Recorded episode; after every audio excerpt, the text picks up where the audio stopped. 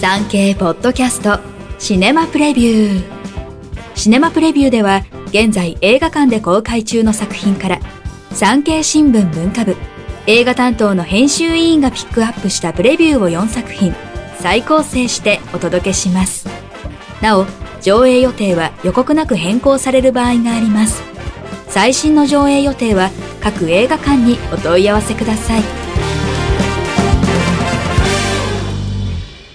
一作品目ラーゲリより愛を込めて試写室のあちこちからおえつが漏れていた作品ですノンフィクション作家、ヘンミジュンのラーゲリから来た遺書を、糸などのゼゼ高久監督が映画化しました。戦後、旧ソ連での過酷な抑留生活の中、帰国する希望を失わなかった山本畑夫が主人公。山本に二宮和也。淡々とした佇まいが逆に山本の真の強さを感じさせます。帰国を待つ妻の文字見に北川景子。たくましい明るさを意外なほど巧みに表現しました。この映画は現代の私たちに希望を捨てるなと訴えます。生きるのをやめないでください。過酷な環境下で山本は仲間を鼓舞し続けます。その山本がついに絶望した時、日本で教壇に立った文字見が黒板に大きな文字で希望と書きました。ゼゼ監督の演出は極めて明快です。希望を失うな。ラストに寺尾明演じる山本の長男がどんな状況になっても人間らしく生きるべきだと語りますが、これもまた現代人へのメッセージでしょう。ところで、試写室でおえつか漏れていたのは終盤です。何が起きたかは映画を見てください。桐谷健太ら共演者が涙を絞ります。全国で公開。上映時間は2時間14分です。2作品目。ハッピーニューイヤー。年齢も肩書きも様々な男女14人が織りなす群像ラブストーリー。登場するのは、ハン・ジミン演じる高級ホテルの有能なマネージャーや、イ・ドンウク演じるイケメンですが奇妙な脅迫症を持つ CEO。他にも公務員試験に落ち続け、自殺願望があるカン・ハヌル演じる宿泊客や、その宿泊客と心を通わす少女時代のユナ演じるモーニングコール担当などが登場します。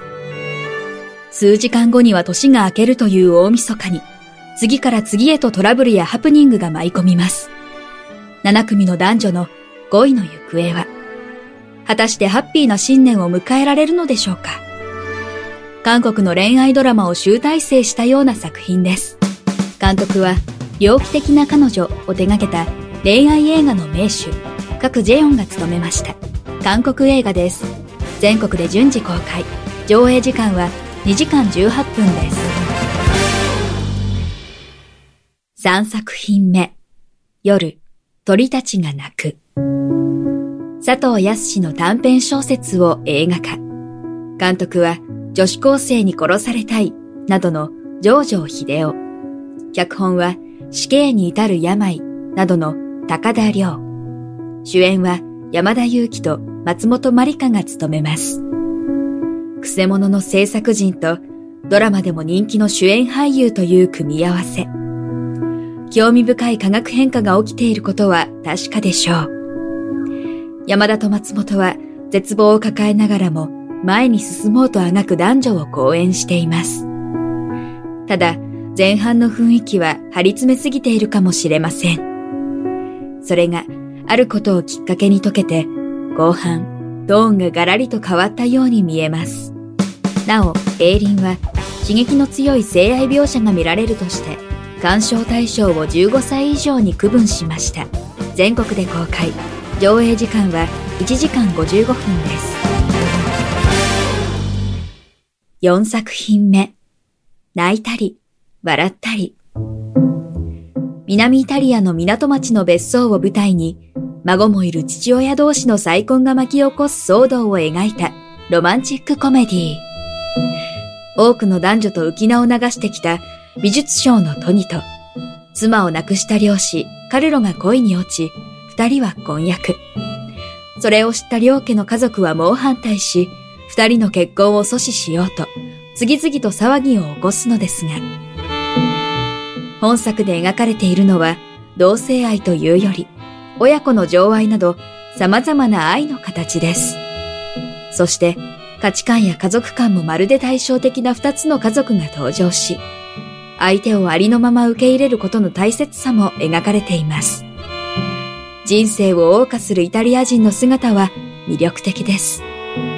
監督はシモーネ・ゴーダのイタリア映画全国で公開中上映時間は1時間40分です 3K ポッドキャストシネマプレビュー最後までお聞きいただきありがとうございます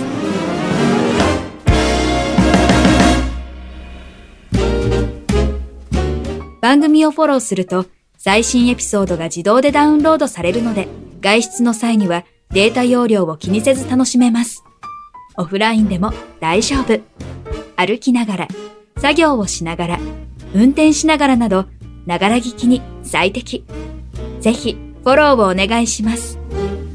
以上、今週の産経新聞シネマプレビュー。ナビゲーターは徳重みどりでした。